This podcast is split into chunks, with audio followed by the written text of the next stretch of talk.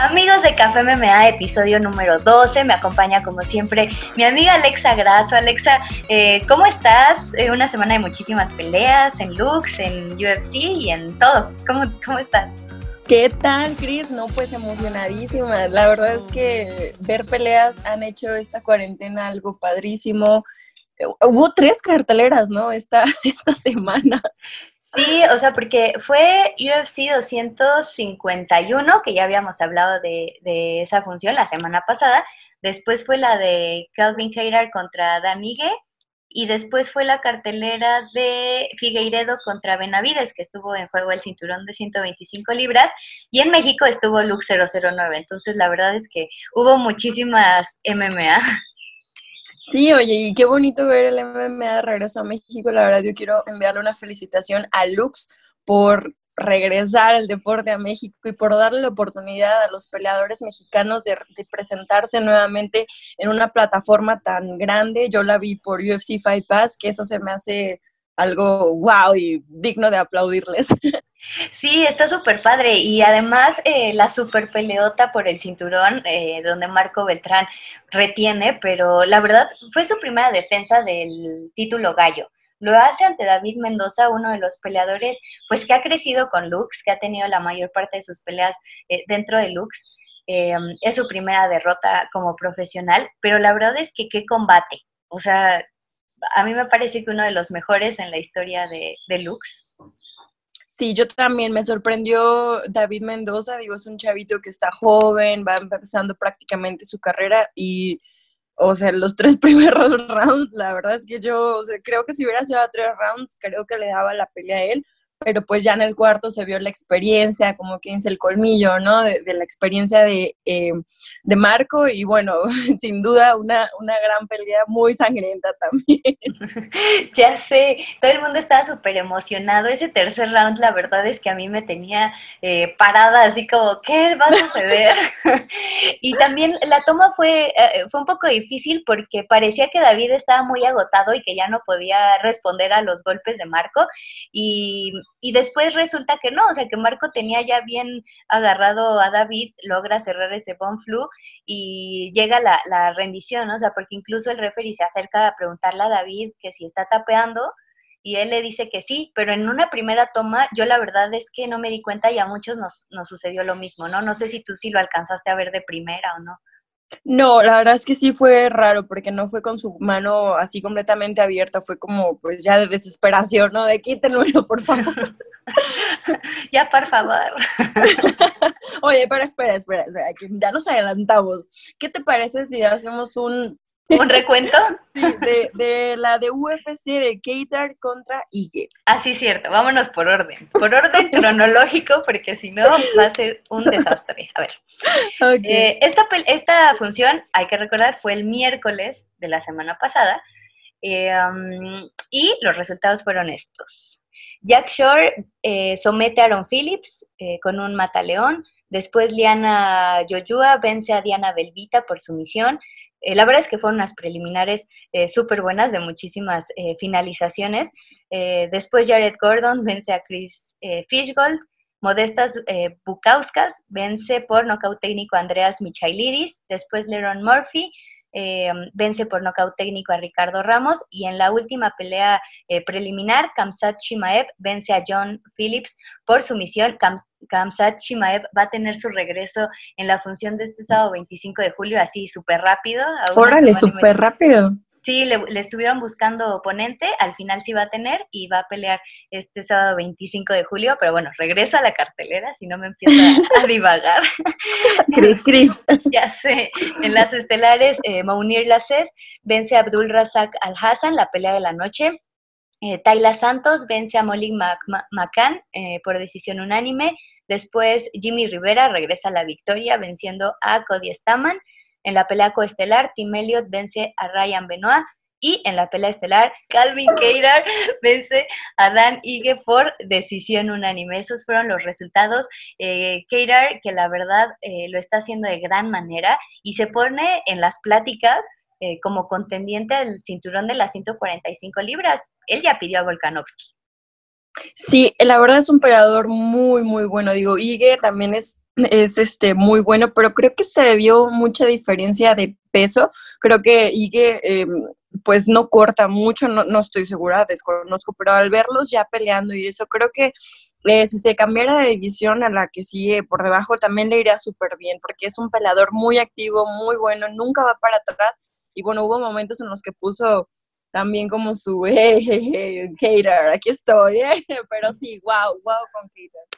Y además, eh, ahora que mencionas lo de Ige, eh, es un super peleador, o sea, es joven y además, o sea, de 2018, que fue su debut oficial dentro de UFC, a 2020, o sea, ha tenido una, dos, tres, cuatro, cinco, seis, siete, ocho peleas ocho peleas en dos años. O sea, te habla de un peleador que es súper activo, simplemente decir que en este 2020 era su tercera pelea. Entonces, sí, es un peleador muy activo, con muchísimo futuro, está dentro ya del top de la división, así que eh, por una derrota eh, en realidad no sucede nada. Él también publicó en redes sociales que que estaba motivado por regresar con, un triunfo y que pues esta derrota le iba a enseñar mucho, ¿no? Y creo que es de lo que hablábamos eh, semanas anteriores, de cómo se debe aprender de un descalabro y cómo tomarlo de una buena manera, ¿no? Simplemente para aprender y para mejorar.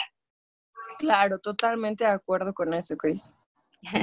y después, eh, y por el otro lado, Keirar, como ya te mencionaba, eh, fíjate que vi una estadística que me llamó mucho la atención porque Keirar es el único peleador que desde que empezaron estas funciones, em, ahora sí que en medio de, la pandemia y todo esto, ha conseguido dos victorias.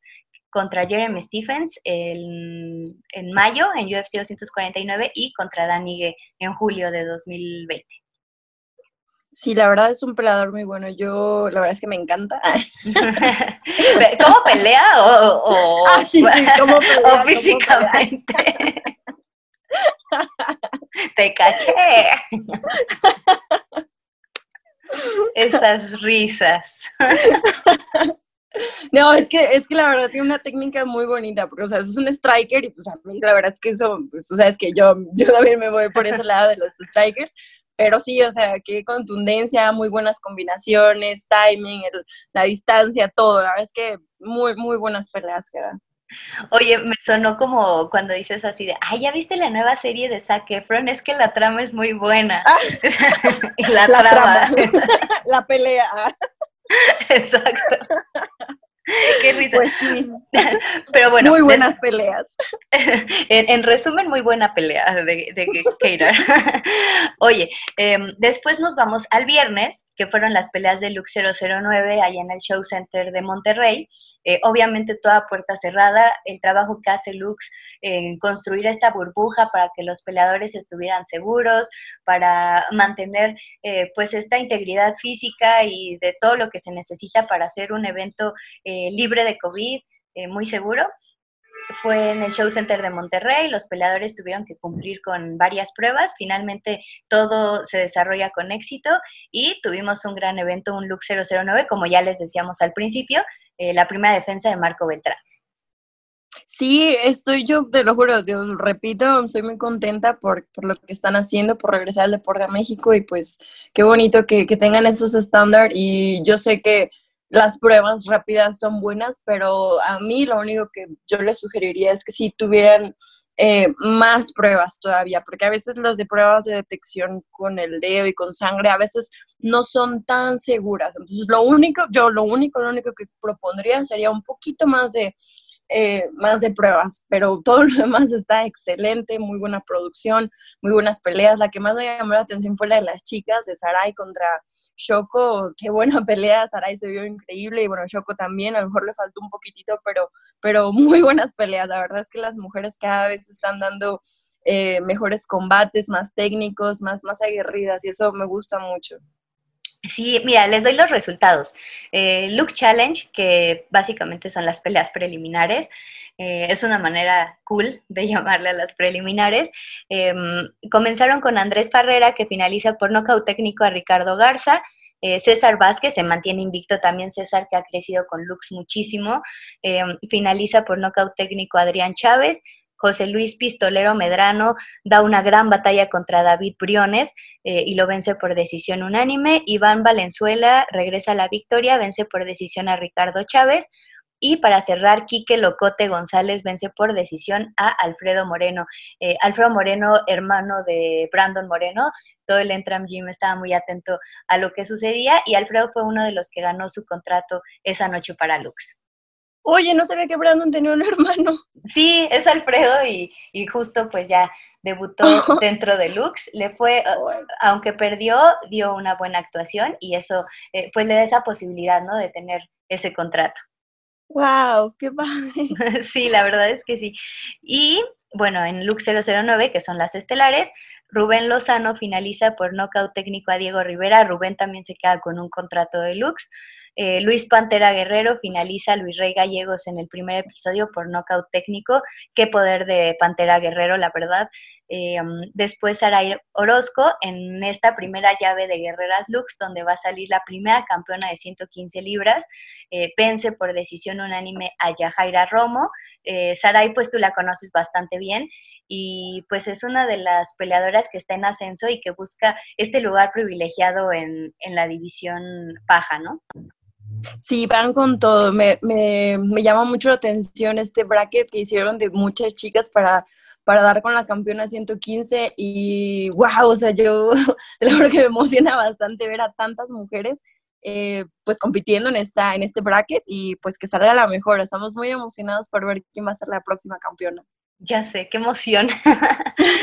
En la pelea coestelar, eh, Genaro Rayadito Valdés, eh, um, él lo había prometido, él dijo, yo voy a finalizar en el primer episodio, lo cumple y somete a Edgar Díaz eh, justo en el primer episodio con un mataleón. Genaro tiene muchísimo futuro, a mí me parece que es uno de los grandes talentos que ha llegado a Lux y que tiene muchísimo camino por recorrer. Él entrena justo ahí en Tijuana, con toda la malilla, entonces eh, pues lo hizo de una extraordinaria manera.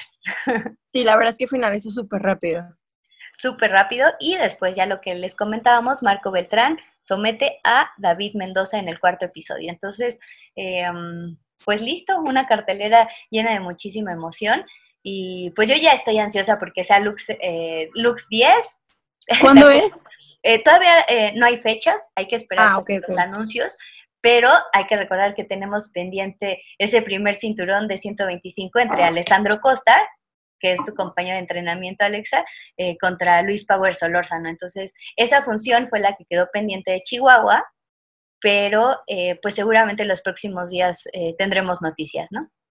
Ay, ya sé, yo estoy muy emocionada por Alessandro. La verdad es un chico súper, súper bueno, súper humilde, trabajador y yo, yo sé que le va a ir muy bien en esa, en esa pelea por el cinturón de la 125. Sí, los, los brasileños más mexicanos, dirían ellos. entre, entre Diego, Diego López y él, eh, pues ya, son mexicanos ya por adopción. Sí, ya, oye, ellos ya son de aquí, ya los adoptamos totalmente. ya sé. Oye, ¿y te parece si platicamos de la función del sábado? A ver. Eh, función del sábado, eh, UFC Fight Island número 2.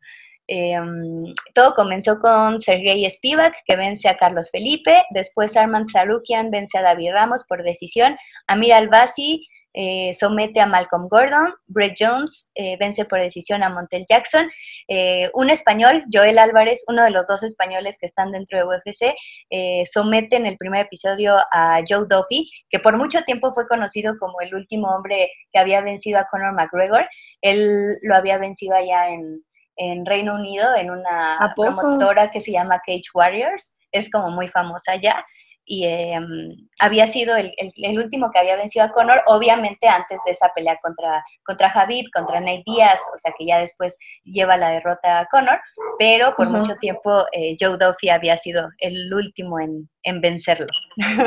Guay. E, e, el dato curioso. sí, sí, sí. Y bueno, segunda victoria consecutiva para Joel Álvarez, el español.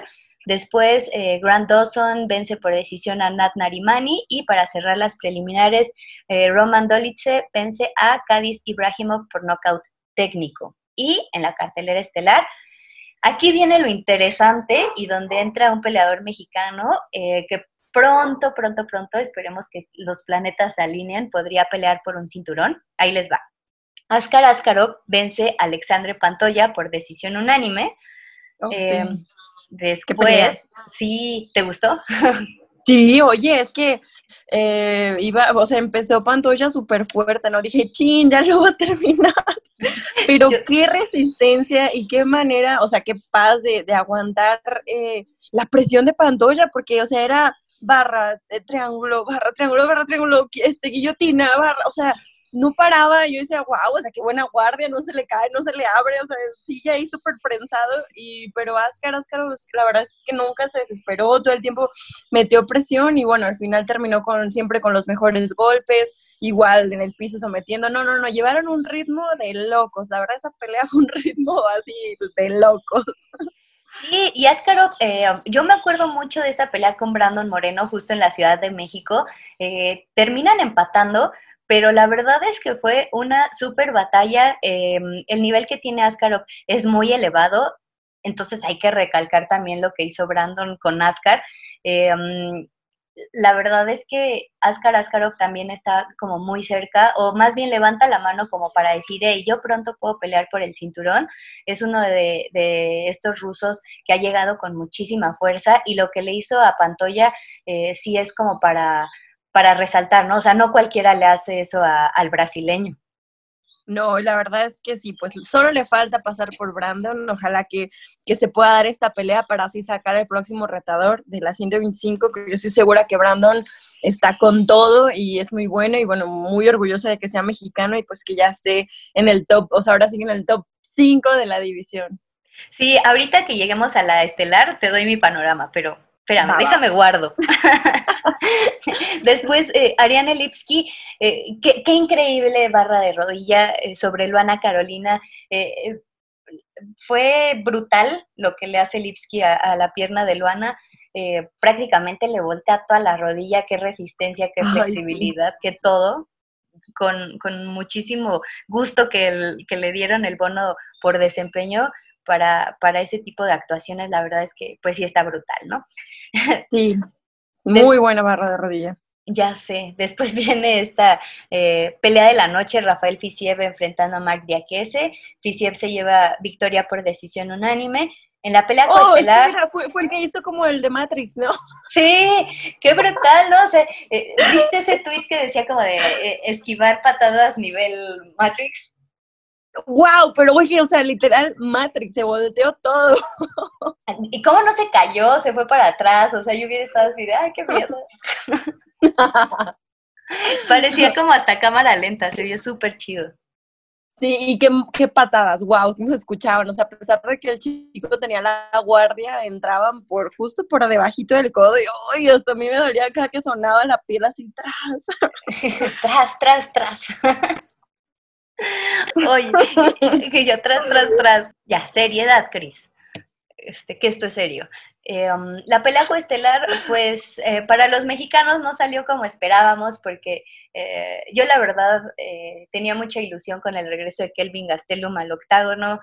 yo pensaba que esta pelea pues iba a durar un poco más contra Jack Hermanson, eh, pero de Joker la verdad está en un nivel eh, extraordinario en el piso, demostró por qué es un cinta negra de Jiu-Jitsu y justo él lo decía, o sea, yo no he tenido muchas oportunidades de estar eh, por debajo de la posición cuando estoy en el piso, pero tengo mucho que mostrar como este tipo de, de heel hook, ¿no?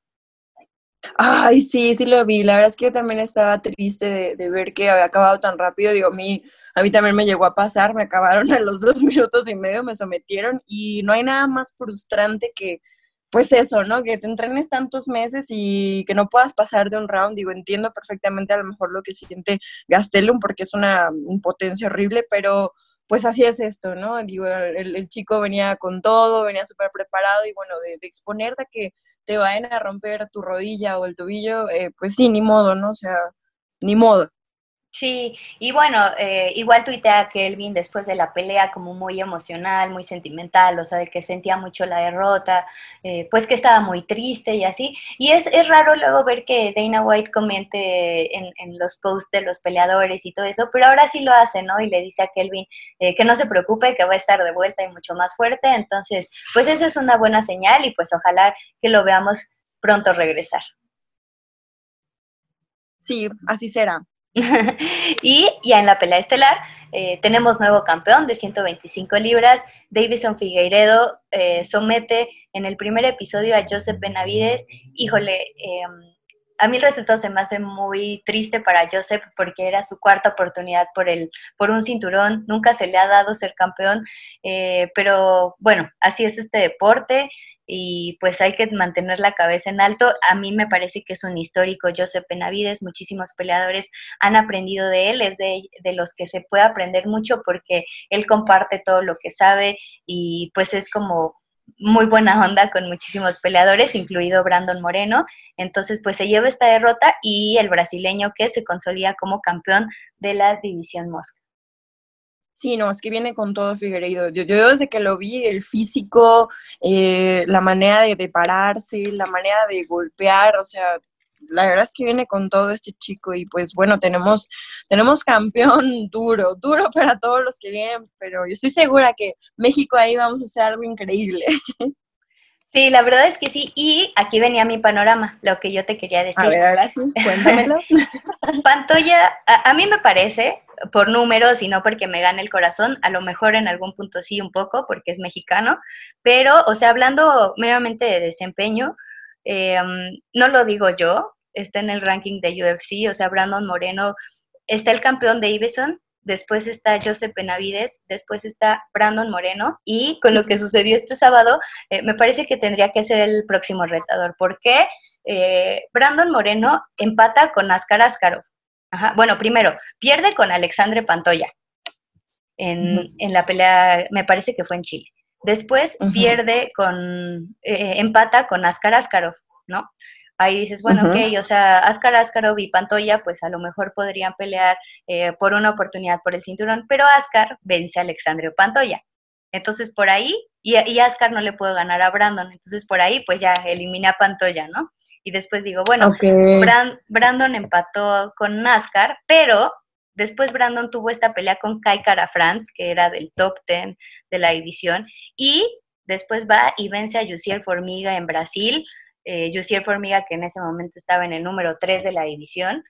Brandon es cuando sube muchísimo eh, dentro de la clasificación y ya se queda eh, pues consolidado, ¿no? Como uno de los retadores y ahora con la victoria de Davison Figueiredo tan rápido sobre Joseph, pues una revancha, una tercera pelea entre Joseph y Davison se ve un poco complicada. Entonces a mí me parece que esta es la oportunidad perfecta eh, para Brandon. Muchos hablaban de incluso de Alex Pérez, Alex es un peleador con muchísimo talento, también ha tenido victorias importantes, pero me parece que la calidad de rivales de Brandon es mucho mayor y yo creo que sería justicia que fuera el siguiente. Oye, tienes razón, ¿eh? O sea, nunca, nunca lo había visto. Me encanta, Cris, que sepas tanto, tanto. Oye, me haces ver las cosas distintas, las peleas, los rankings, todo me lo haces ver distinto. Muchas gracias. Pero sí, estoy, estoy de acuerdo contigo, muy de acuerdo contigo. Ojalá que esta pelea sí se haga y, y bueno, pues hay que esperar, ¿no? A ver qué, qué hacen los matchmakers de UFC. Ay, de nada, TQM a Miki. Oye, y a ver, cuéntame, ¿hay, próxima cartelera? ¿Quién es? ¿Cuándo? ¿Dónde? ya, la última pelea de la isla, UFC Fire Island número 3, la verdad a mí se me O sea, ya es la última. Sí, 25 de julio es la última de, estas cuatro ah. carteleras. A mí se me fue rapidísimo, sinceramente, muy, muy rápido. Ay, ya sé. Pero bueno, ahí te va. Eh, John Castañeda, Sexy Mexi, mexicano también, eh, enfrenta a Nathaniel Wood. ¿A em, poco entró? ¡Wow! Sí, entra de último momento y va a debutar eh, ante uno de los prospectos de 135 libras, Nathaniel Wood. Em, después Ramazan Emev eh, va a enfrentar a Niklas Stolze. Después Bechi Correa enfrenta a Pani Kiansat, Tanner Bowser a Rafael Pessoa, Mobsar Ebloev a Mike Grundy, Tom Aspinall contra Jay Collier, Nicolás Dalby enfrente de Jesse Ronson y Francisco Trinaldo cierra las preliminares contra Jai Herbert. Es una función muy, muy larga, son 15 peleas, 15. ¡Wow! sí, creo que quieren cerrar con todo en la isla. Después, en la cartelera estelar, el regreso rápido de Kamsat eh, Chimaev, como te lo mencionaba, que había peleado el miércoles pasado.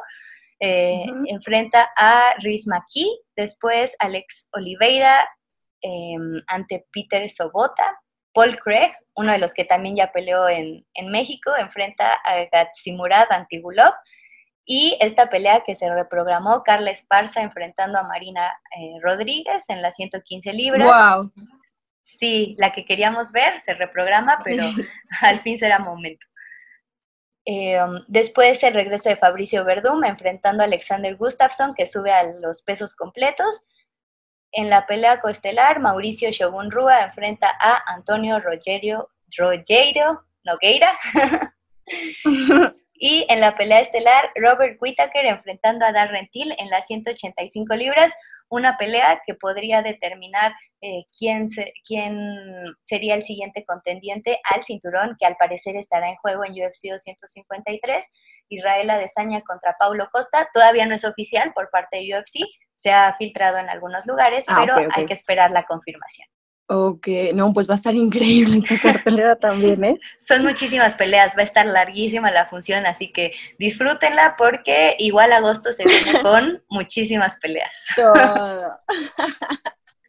Sí, para que lleven sus snacks y todo, estén listos, no se vayan a dormir, porque son muchas peleas, muchas, muchas.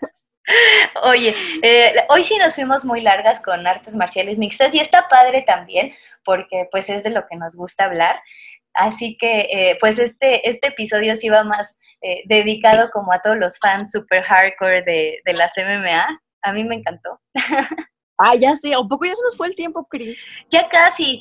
Entonces yo sí quería hacer mi, mi anuncio parroquial.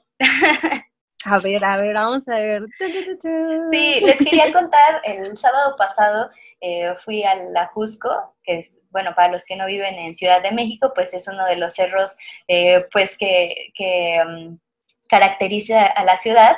Eh, en la parte de arriba, pues casi, la verdad es que casi no hay gente, entonces me gusta ir como a despejarme un poco, más pues después del encierro. Y pues íbamos de regreso y nos topamos con una perrita bueno, había muchos, pero pues ella fue así como la que me hizo ojitos y, conquistó mi corazón. Yo estaba buscando, estábamos buscando pues una hermanita para Waffle. Entonces, desde que la vimos, pues nos enamoramos de ella. Em, y pues la adoptamos, ¿no? O sea, la recogimos, esperamos darle una vida mejor. Em, Donna, ya la bautizamos, Waffle y Donna. waffle y Donna. sí, Donna no tiene un ojito, luego, la llevamos eh, al veterinario para que la revisaran, para que nos dijeran, pues, qué onda con la desparasitación, con las vacunas.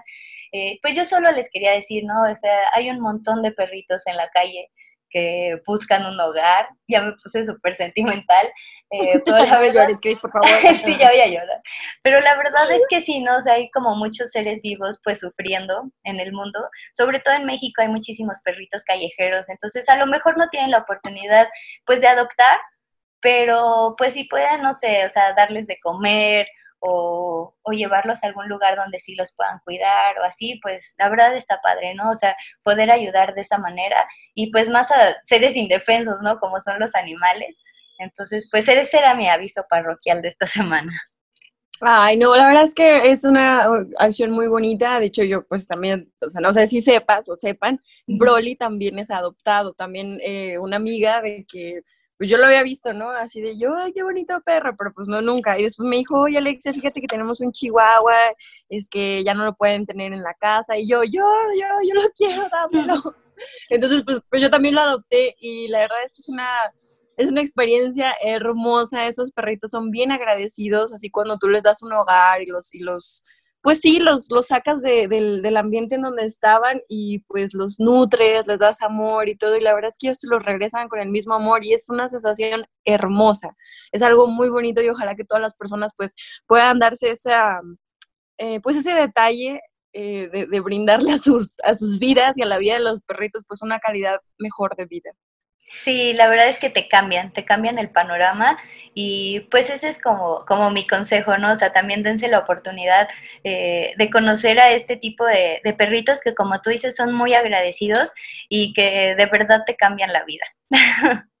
Ay, sí. Y también, si tienen a sus mascotas, cuídenlas, Mucho. Eh, esterilícenlos, o sea, no dejen que se salgan, recojan sus popós, por favor, eso es algo bien vital, o sea, sí, yo sé que está padre que le abras la puerta al perro y que se salga corriendo, pero no sabes a dónde se va, o sea, hay que ser también responsables en esa parte, ¿no? O sea, de cuidar su reproducción, cuidar su, su, pues, sus desechos, su comida, todo, porque no es nada más como que, bueno, sí, ya lo adopto y ahí, no, no, no, o sea, y hay que tener compromiso como, pues, con nosotros, hay que tener compromiso con todos, respeto por nuestros vecinos, por las calles, por todo, ¿no? Entonces hay que, hay que crear conciencia y como siempre les digo, o sea, no nada más eres tú, acuérdate que necesitamos a los demás para poder vivir en sociedades tranquilas, respetuosas y bueno, hay que ser parte de eso y pues cuidar a nuestras mascotas es una de esas partes muy importantes.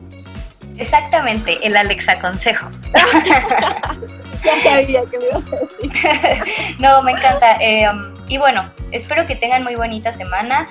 Eh, cuídense mucho, eh, sean muy felices, compartan mucho amor. de verdad, cuiden a su familia, cuídense ustedes y pues yo les mando un gran abrazo y muchísimos besos.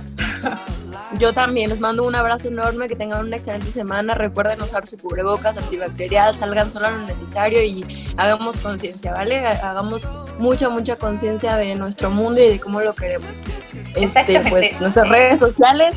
Exacto. Eh, Alexa Graso en todas las plataformas, Facebook, Twitter, Instagram, es muy fácil. y a mí me pueden seguir en Twitter, arroba la chica y en Instagram como Cristian-texto. Pues vámonos a tomar nuestro café, Cris. Vámonos por nuestro. Exacto, vámonos por nuestro cafecito y, a darle. Adiós. Bye. What do I know about stars? That's right, nothing.